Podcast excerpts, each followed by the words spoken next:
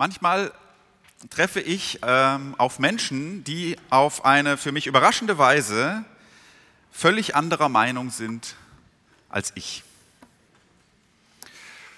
Und dann reden wir oder vielmehr wir diskutieren und am Ende ist jeder immer noch seiner Meinung. Manchmal treffe ich auf Leute, die glauben Dinge, da frage ich mich, wie man das eigentlich als denkender Mensch glauben kann.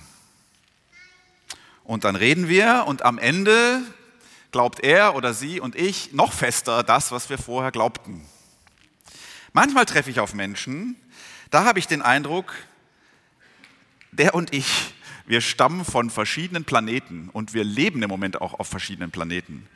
Also da ist es nicht nur so, dass ich denke, du denkst anders als ich, sondern ich denke, du bist ein bisschen komisch. Ähm, dann reden wir nicht, sondern dann zieht jeder meistens so seines Weges. So, ungefähr um das, was ich jetzt versucht habe zu beschreiben, geht es heute. Ähm, um uns und die, die so ganz anders sind als wir. Und ich habe euch einen Clip mitgebracht, mit dem steigen wir ein. Hm, da trifft Heiko Schotte, seines Zeichens Tatortreiniger, äh, auf einen Menschen, der ziemlich anders ist bisschen komisch sogar, und geht auf seine Weise damit um. Wir gucken hier rein.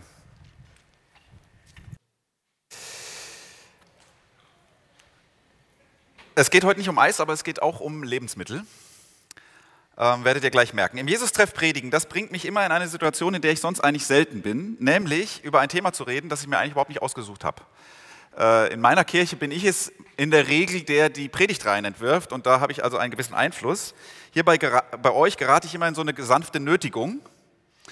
Ähm, aber die ist gut, glaube ich, weil es ist nicht schlecht, wenn äh, Pastoren auch mal über das sprechen müssen, was sie nicht denken, dass das Wichtigste sei oder was ihnen gerade so liegt. Heute ist es also 1. Korinther 8. Habe ich noch nie drüber gesprochen. Ich lese euch den Text mal vor und ich lasse euch jetzt mal so an meinen Gedanken teilhaben, die ich beim ersten Lesen hatte. Ja? Also, ähm, ich hatte beim ersten Lesen die Luther-Übersetzung vor mir. Das war einfach die erste, die mir in die Finger kam, beziehungsweise die der Browser öffnete. Und ich so, also 1. Korinther 8, schauen wir mal. Und dann kommt da, was aber das Götzenopfer angeht. So fängt es an. Und jetzt bin ich Theologe, ich wusste dann schon, was da kommt und denke natürlich, oh nö, ey, das Thema Götzenopfer, Fleisch nämlich. Ja, stimmt, mit, diesem, äh, mit dieser Thematik ja, beschäftige ich mich seit Wochen und endlich finde ich hier eine Antwort auf meine Frage. So, ähm, mein zweiter Gedanke war, oh, geht es hier ums Fleischessen? Ich musste sofort an Freunde denken, die von mir, die jetzt Veganer geworden sind und seitdem esse ich jetzt nur noch mit schlechtem Gewissen Fleisch. Ähm, aber dann wurde mir klar, nee, nee, ich weiß, es geht hier um was anderes.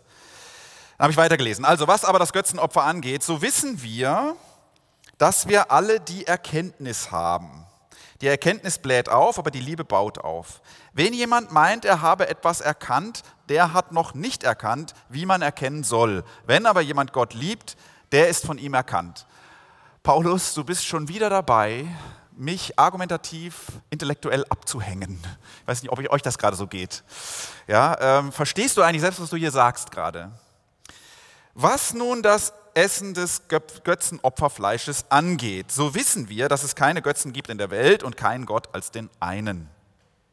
Und obwohl es solche gibt, die Götter genannt werden, es sei im Himmel oder auf Erden, wie es ja viele Götter und viele Herren gibt, da dachte ich, Paulus, du hast eben gesagt, es gibt keine, Jetzt sagst du einen Satz später, wie es ja viele gibt. Ist das nicht ein kleiner Widerspruch?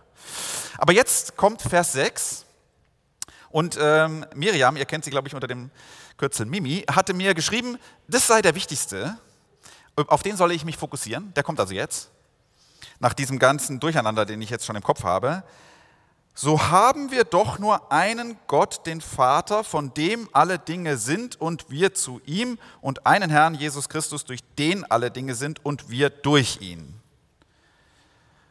Verstehe ich auch nicht auf Anhieb, klingt aber geheimnisvoll. Klingt interessant. Siebter Vers. Aber nicht alle haben die Erkenntnis. Erinnert ihr euch noch, dass er in Vers 1 gesagt hat, wir wissen, dass wir alle die Erkenntnis haben, in Vers 7, aber nicht alle haben die Erkenntnis. Paulus, das ist ein Widerspruch. So, jetzt lese ich noch zu Ende. Einige essen es als Götzenopfer, weil sie immer noch an die Götzen gewöhnt sind, und so wird ihr Gewissen, weil es schwach ist, befleckt. Aber die Speise macht's nicht, wie wir vor Gott stehen. Essen wir nicht, so fehlt uns nichts. Essen wir, so gewinnen wir nichts. Seht aber zu, dass diese eure Freiheit für die Schwachen nicht zum Anstoß wird. Denn wenn jemand dich, der du die Erkenntnis hast, im Götzentempel zu Tisch sitzen sieht, wird dann nicht sein Gewissen, da es doch schwach ist, verleitet, das Götzenopfer zu essen und so geht durch deine Erkenntnis der Schwache zugrunde, der Bruder, für den doch Christus gestorben ist. Wenn ihr aber so sündigt an den Brüdern und Schwestern und verletzt ihr schwaches Gewissen, so sündigt ihr an Christus. Darum, wenn Speise meinen Bruder zu Fall bringt, will ich nimmermehr Fleisch essen, auf das ich meinen Bruder nicht zu Fall bringe. Nimmermehr Fleisch essen, an der, dem Punkt wurde ich irgendwie ein bisschen traurig. So, das war der Text nach Luther. Ich glaube nicht, dass ihr den jetzt komplett so durch verstanden habt beim ersten Lesen. Was für ein Kapitel. Liegt mir erstmal nicht so. Nicht aus Versehen habe ich da wahrscheinlich noch nie drüber gepredigt. Natürlich aber, wie bei so oft bei biblischen Texten und besonders bei Paulus-Texten, wenn man sich dann mal reinkniet in dieses fremde Ding, dann kann man lebenswichtige Dinge durch sie lernen. Ich glaube, ihr könnt etwas, ich habe etwas dadurch gelernt. Mindestens ist mir neu ins Bewusstsein gekommen, wo ich denke, ey, das, ich hoffe, das prägt mein Leben für die Zukunft. Ähm, auch wenn Texte kompliziert sind, vom, vor allem bei Paulus. Seine Texte sind, obwohl sie so schwer zu verstehen sind, nicht aus Versehen Teil der Bibel geworden. Der Mann hat schon was zu sagen. Also lasst euch mal mit mir ein auf diesen seltsamen Text. Ich weiß jetzt nicht, wie viel ihr an historischem Background schon über den Korintherbrief durch diese Reihe jetzt hier so mit auf, also vielleicht fängt hier jeder Prediger von vorne an und erzählt was über den Korintherbrief. Ich ahne aber, dass auch nicht alle von euch immer da sind. Also ich mache es mal kurz, damit wir so einen Background haben. Korinth, das ist die Stadt, an die Paulus schreibt, also die Kirche in dieser Stadt. Quirlige Handelsmetropole, Hafenstadt in Griechenland, darin diese junge Kirche, wenige Jahre alt. Kennzeichen dieser Kirche, Unterschiedlichste Gesellschaftsschichten treffen sich da. Also wahrscheinlich viel unterschiedlicher als ihr, die ihr jetzt hier gerade so sitzt. Ja? Also da war der reiche Geschäftsmann, der sitzt dann neben dem einfachen Hafenarbeiter. Da sitzt der Sklave und der Sklavenhalter. Da sind verschiedenste kulturelle Hintergründe, verschiedenste Bildungsschichten, Analphabeten und Philosophiestudenten, so ungefähr, in einer Kirche. Was sie verbindet, ihre gemeinsame Liebe zu Gott und ihre Erfahrung mit Gott. Darin ist diese Kirche irgendwie ziemlich stark. Pa Paulus hat mit seiner Verkündigung von Jesus Christus diese Kirche sozusagen zum geboren, wenn man so will, die, und er hat das dadurch getan oder durch ihn wurde das dadurch getan, dass sich in vielen Menschenleben krass was verändert hat. Die haben was erlebt und jetzt das schweißt sie zusammen und jetzt bilden sie eine Kirche. Aber man könnte es positiv so sagen, diese Kirche ist sehr dynamisch, enthusiastisch, man könnte auch sagen chaotisch. Ähm, es gibt Konflikte. So, da ist nicht so einfach, mit so verschiedenen Typen eine Kirche zu bilden oder überhaupt eine Gruppe zu bilden. Das ist sogar verdammt schwierig. Und das merken die. Ich stelle mir die Korinther-Gemeinde immer vor wie so eine quirlige Multikulti-Grundschulklasse. Irgendwie sowas. Also so eine Grundschulklasse in einem Stadtteil, am sozialen Brennpunkt, aus dem aus irgendeinem Grund die reichen Eltern ihre Kinder trotzdem auch hinschicken. So, so eine Klasse. Ähm, okay, und diese Gemeinde hat Paulus einen Brief geschrieben. Das muss man wissen, das steckt im Hintergrund. Sie haben ihm geschrieben mit Fragen, auf die er jetzt antwortet. Paulus, wir haben ein paar, paar verschiedene, diverse Themen, in denen wir nicht gleich denken. Ähm, und kannst du mal was dazu sagen? Hier gibt es Leute, die sagen, darf man das denn? Darf man das denn? Und dann gibt es andere, die sagen, na klar, das kann man machen. Oh, das gibt aber richtig Ärger. Nein, gibt keinen Ärger. Doch, gibt richtig Ärger. Paulus, kannst du mal was dazu sagen? Wir haben hier verschiedene Meinungen. Eine dieser Fragen ist die nach dem Götzenopferfleisch. Für uns total äh, fremdes Thema, ist aber auch nicht so schwierig, wenn man weiß, um was es geht. Es gab damals ähm, eigentlich auf dem Markt kein Fleisch zu kaufen, das nicht vorher in einem religiösen Ritus geschlachtet worden war. So. Also in den Tempeln für irgendwelche Gottheiten werden Tiere geopfert, aber nur ein Teil wird dann den Göttern geweiht und der Rest wird entweder bei so Kulthandlungen direkt gegessen oder auf dem Markt verkauft. So. Und jetzt stellt sich für diese jungen Christen die Frage, ja, darf ich das jetzt? Darf man das denn? Das Essen? Ähm, dürfen wir Fleisch essen, das den Göttern geweiht ist? Denn von denen haben wir uns doch gerade losgesagt. Machen wir uns da nicht irgendwie schuldig so? Und jetzt gibt es da Leute in dieser Gemeinde, und Paulus adressiert die so ein bisschen, die haben, wie er sagt, die Erkenntnis. Die Erkenntnis. Klingt so ein bisschen esoterisch. Ähm, gemeint ist einfach, ein Teil der Leute sagt, Leute, wir haben es doch begriffen. Wir wissen in dieser Sache doch Bescheid. So. Ich habe mich eben ja ein bisschen belustigt über Paulus, der am Anfang sagt, wir wissen, dass wir alle die Erkenntnis haben und später sagt er, wir haben nicht alle die Erkenntnis. Dieses Durcheinander hat wahrscheinlich mit einer nicht ganz so guten Übersetzung von Luther zu tun. Ähm, denn wie öfter im Brief ähm, zitiert Paulus am Anfang des Kapitels nicht seine Aussage, sondern er zitiert das, was die Korinther ihm geschrieben haben.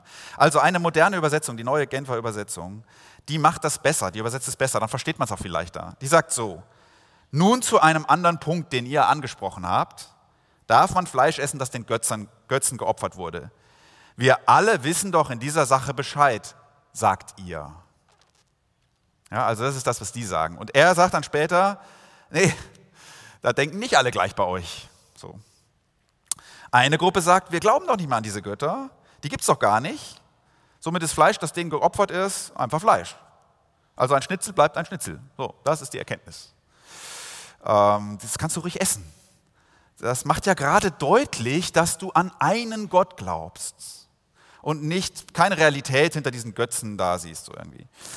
Isst du es aber deshalb nicht, weil es den Götzen geopfert ist, dann zeigt das ja eigentlich nur, dass du mit deren Existenz immer noch irgendwie rechnest.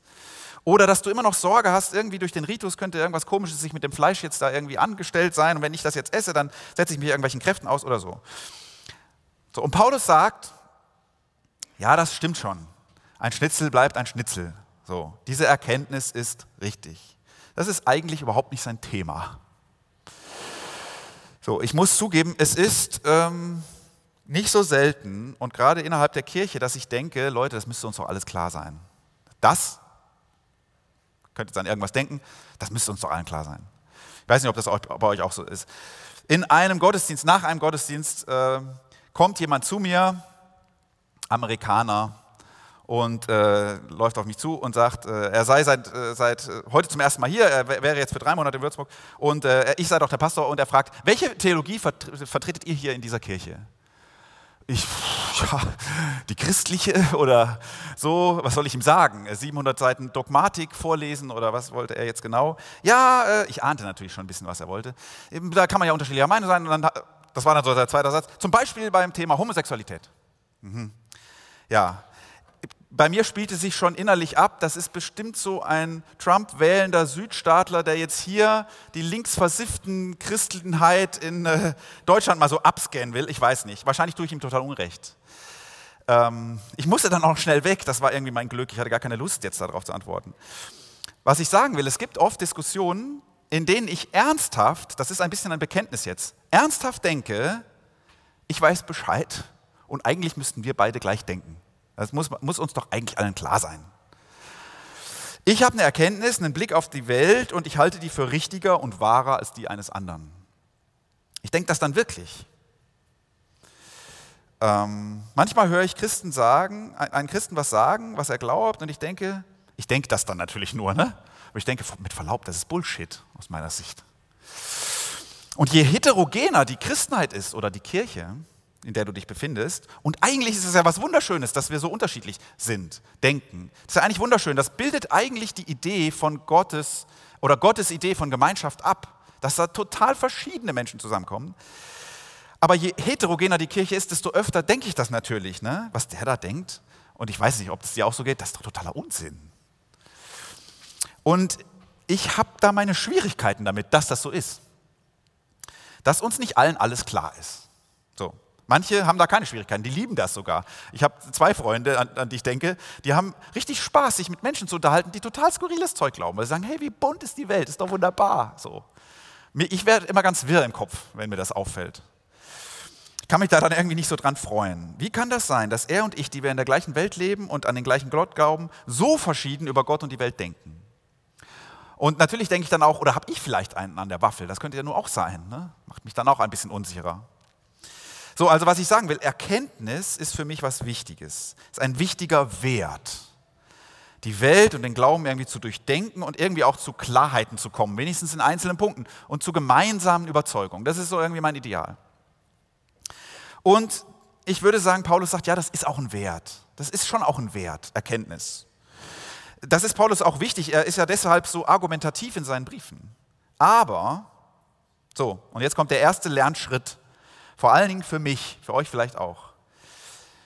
Eine Aussage von Paulus, die ich mir nicht ausgesucht hätte, aber ich muss ja heute drüber predigen, die lautet so, die Erkenntnis bläht auf aber die Liebe baut auf. Erkenntnis bläht auf. Sie macht überheblich. Sie macht, vielleicht könnte man ergänzen, sie steht in der Gefahr, arrogant zu machen.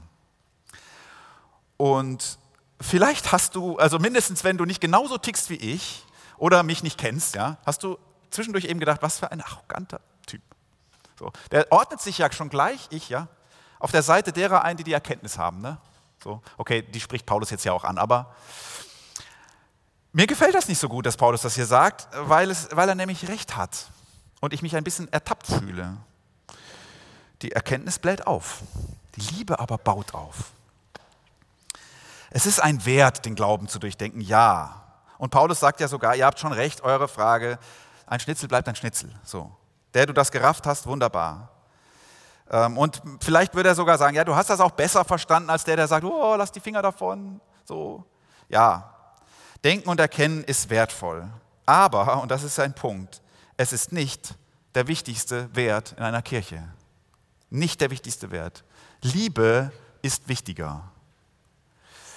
Denn deine kluge Erkenntnis ohne Liebe macht eventuell ein arrogantes aus euch, aus dir.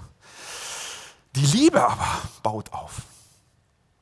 Was deine Kirche mehr braucht als deine Erkenntnis, ist deine Liebe. Und Paulus vermisst die so ein bisschen. Mindestens sieht er die in der Gefahr in dieser Kirche. Die Liebe. Und das finde ich mit Verlaub an Paulus schon ziemlich großartig. So oft mich manchmal auch seine verschwurbelte argumentative Art so ein bisschen nervt beim Lesen. Aber das ist großartig. Ein kluger Kopf, dessen Anliegen ist, Leute, ich sage es erstmal so, werdet mal erwachsen, das ist schon sein Anliegen, werdet mal erwachsen. Das sagt er den Korinthern am ersten, im dritten Kapitel auch so, werdet mal erwachsen. Aber der tief davon geprägt und überzeugt ist, erwachsen werden bedeutet nicht zuerst klüger werden, sondern liebevoller werden, barmherziger werden.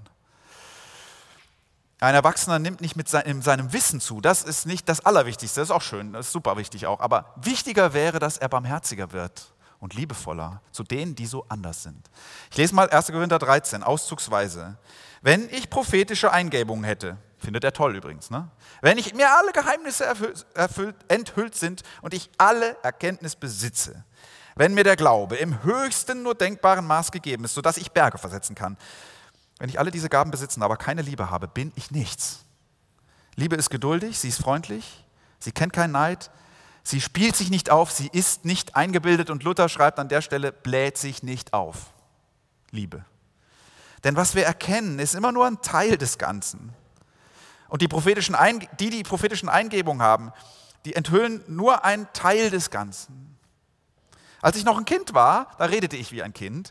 Ich dachte, wie Kinder denken und urteilte, wie Kinder denken. Doch als Erwachsener habe ich abgelegt, was kindlich ist. Jetzt sehen wir alles nur wie durch einen Spiegel, wie in rätselhaften Bildern. Dann aber werden wir Gott von Angesicht zu Angesicht sehen. Wenn ich jetzt etwas erkenne, erkenne ich immer nur einen Teil des Ganzen. Dann aber werde ich alles so erkennen, wie Gott mich jetzt schon kennt.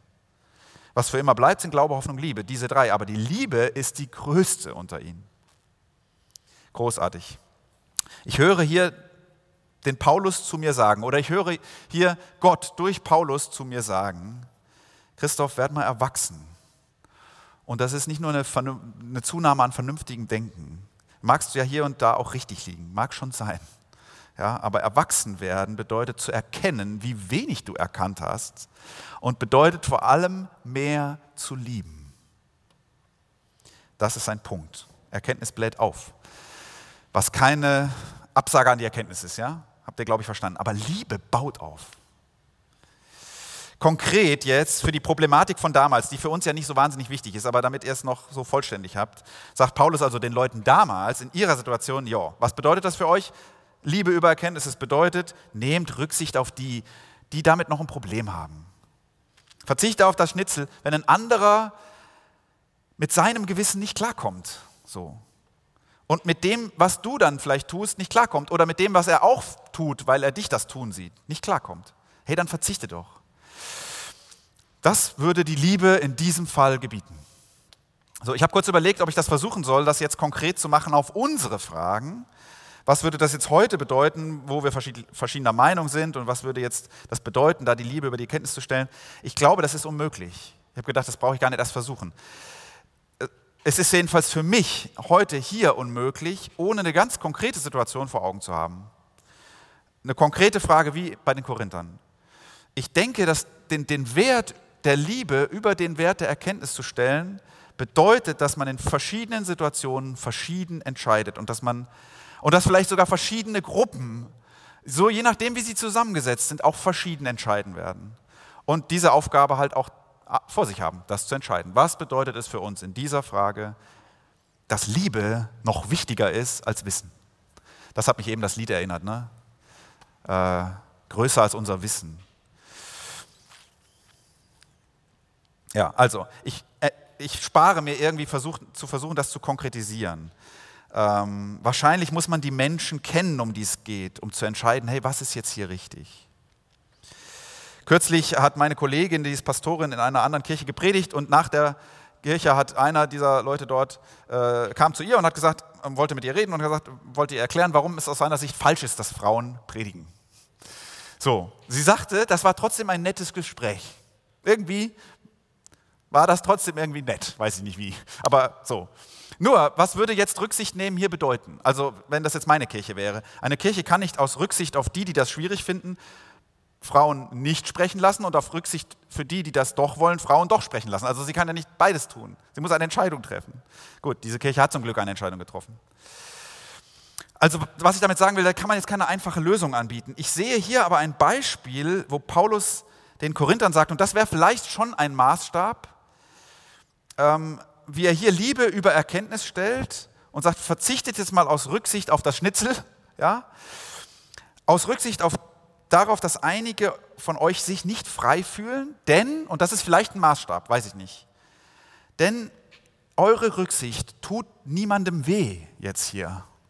Ne? Also es wird ja jetzt hier bei euch niemand diskriminiert, wenn du Rücksicht nimmst. Das wäre bei dem Fall mit der, meiner Kollegin da schon was anderes. Und ihr nährt auch nicht die falsche Sicht auf diese Dinge, ja, vielleicht ein bisschen, ja. Aber ihr könnt ja vielleicht darüber im Gespräch bleiben, aber aus Rücksicht doch trotzdem verzichten. Die Rücksicht richtet sozusagen ihr Tempo nach dem langsamsten in der Gruppe. Vor allem dann, wenn das ja niemandem wehtut, so, der schneller könnte. Außer denen, die, die schneller könnten. Ja, die müssen bremsen. Die müssen bremsen. Ich, der ich Rücksicht gewähre, mir tut das ein bisschen weh. Das ist die Frage, ob, das, ob die Liebe ein höherer Wert ist als die Erkenntnis bei dir braucht Größe dazu, das ist schon so. Und ich habe ja schon ein bisschen zugegeben, mir fällt das manchmal schwer. Aber ich ahne, dass ein solcher Charakter, der mehr von Liebe geprägt ist als von Wissen, und dieses Wissen dann in bestimmten Situationen aus Liebe auch nicht einfach auch nicht durchsetzt, so, dass das ein großer Charakter sein kann. Braucht Größe dazu und Demut und die schmerzt manchmal. Jetzt habe ich mich im letzten Punkt jetzt noch gefragt, weil das fällt mir schwer und euch vielleicht auch, wo kriege ich die Kraft dazu her, dass ich so sein kann, so handeln kann. Und da ist vielleicht der Vers 6, auf den ich mich ja fokussieren sollte, habe ich bis jetzt noch nicht gemacht, schon der, hm, der eine Hilfe sein kann, ein Schlüssel. Ich glaube, er ist kein Schlüssel in diesem Text, ehrlich gesagt. Also ich glaube, der Vers 6 ist nicht die Pointe des Textes. Da steht, so haben wir doch nur einen Gott, den Vater, von dem alle Dinge sind und wir zu ihm und einen Herrn Jesus Christus, durch den alle Dinge sind und wir durch ihn. Also ich glaube, im Sinnzusammenhang des Textes ist das einfach nur, wo Paulus sagt, ja, ihr habt schon recht, es gibt nur einen Gott. So, habt ihr schon richtig. So, das, ähm, das stimmt. Ich überhöhe den Vers jetzt, glaube ich, in diesem Sinnzusammenhang ein bisschen, aber das, was er sagt, ist ja wahr. Und das, was er sagt, ist auch sehr wichtig. Und wir könnten vielleicht die Kraft dazu, in diesem Vers dazu finden, liebevoll zu handeln, Liebe über Erkenntnis zu stellen. Ähm ich könnte vielleicht die Kraft darin finden, ein Mensch zu werden, der nicht durch seine Erkenntnisse seine vermeintlichen andere überrumpelt oder sie vielleicht das gar nicht ernst nimmt. Vielleicht hilft es, wenn wir das große Ganze sehen. Das tut nämlich dieser Vers. Und ich mich darin nur als kleinen Wurm. Der so schlau ja vielleicht auch nicht immer ist. Ne? Paulus sagt hier, wir haben doch nur einen Gott und Vater, von dem alle Dinge sind. Also alle Dinge, ich, das Witzemann auch. So denkt Paulus das, haben schon Menschen gebaut, wäre ihm auch klar. Ja, ja, aber dahinter steckt dieser Schöpfergott, der Menschen begabt, sowas zu, zu bauen oder solche Musik zu machen. Von dem alle Dinge sind. Ich, die Dinge, der andere auch. Der andere auch. Und die Dinge, auf die wir so unterschiedlich gucken, die auch, sind alle von Gott, dem einen. Und wir zu ihm. Wir alle, die wir so unterschiedlich denken. Und die Dinge auch. Paulus denkt diese Welt und auch die, die offensichtlichen, über die wir gleicher Meinung sind und die geheimnisvollen und die Menschen, die so verschieden sind mit ihren Weltsichten, denkt sie ausgerichtet auf diesen Schöpfer, von dem sie kommen. Wie so, wie so, bei Paulus haben die Dinge eine Richtung sozusagen, wie so ein Metallspäne und Magneten in der Mitte. Also ich und der Querkopf, aus dessen Sicht ich der Querkopf bin, wir beide sind ausgerichtet auf den, von durch de, von dem wir kommen und zu dem wir hin sind. So sagt er das, ja. Wir sind beide Ebenbilder Gottes. Und unsere beide Bestimmung ist, Gott wiederzuspiegeln, der ein liebendes, ein Schöpfer, schöpferisches, ein aufbauendes, wertschätzendes Wesen hat. Der barmherzig ist mit Leuten, die nichts verstanden haben und die in vielen Dingen komisch denken. Ja, verglichen mit ihm. So. Und er und ich, wir sind beide eben Bilder Gottes. Der Schlaue und der Dumme. Der Ängstliche und der Mutige. Der Arrogante und der Demütige. Der Schwache und der Starke. Wir sind alle nur Geschöpfe. Ich habe gedacht, vielleicht will dieser Text sagen, Christoph, willst du dich da mal ein bisschen drüber freuen? Willst du dich da mal ein bisschen drüber freuen? Dass du Geschöpf bist und der andere auch. Und dass es diesen einen gibt, der dich will und den anderen auch. Und dass du in einer Welt aufgehoben bist, die du nicht retten musst und die du auch nicht durchleuchten musst, sondern die ausgerichtet ist auf ihn. Wir sind alle nur Geschöpfe und wenn man einen guten Schöpfer hat, dann ist das eine gute Nachricht, dass man nur Geschöpf ist. Aber Bescheidenheit wäre dann vielleicht hier und da angebracht.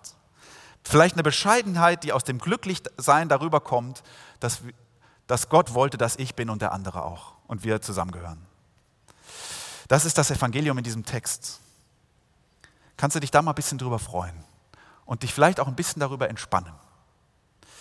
Und wir haben nur einen Herrn, Jesus Christus, durch den alle Dinge sind und wir zu ihm. Also wir leben, wir glauben, wir denken, wir fragen, wir hoffen alle als Menschen, die erlöst sind durch Christus und die man auch erlösen musste und jeden Tag muss. Der andere und ich, wir sind beide erlösungsbedürftig. Die Welt so zu sehen, rückt das ein bisschen gerade und hilft irgendwie Arroganz zu vermeiden. Wir sind beides Menschen, für die Christus starb, damit wir ein bisschen begreifen, wie sehr wir trotz unserem So-Sein Geliebte sind. Ich und der verrückte andere auch, beide geliebt, beide erlöst, beide beschenkt. Und zwar beschenkt mit Glauben, ohne dass wir da groß was für können. Das kommt nicht aus unserer Erkenntnis. Also hier kommt die Kraft vielleicht her, um lieben zu können. Auch da, wo du denkst, ja, aber es ist doch anders. Das müssten wir doch ausdiskutieren. Ich komme zum Schluss. Die Band kann schon mal nach oben kommen. Mein Freund Thomas äh, erzählte eine Geschichte. Er ist auch Pastor. Und er sagt, er erzählt von seiner Tochter Emma. Und die ähm, Er sagt, die hatte als Kind, jetzt ist sie Teenager, ein Kuscheltier, das hieß Hoppel.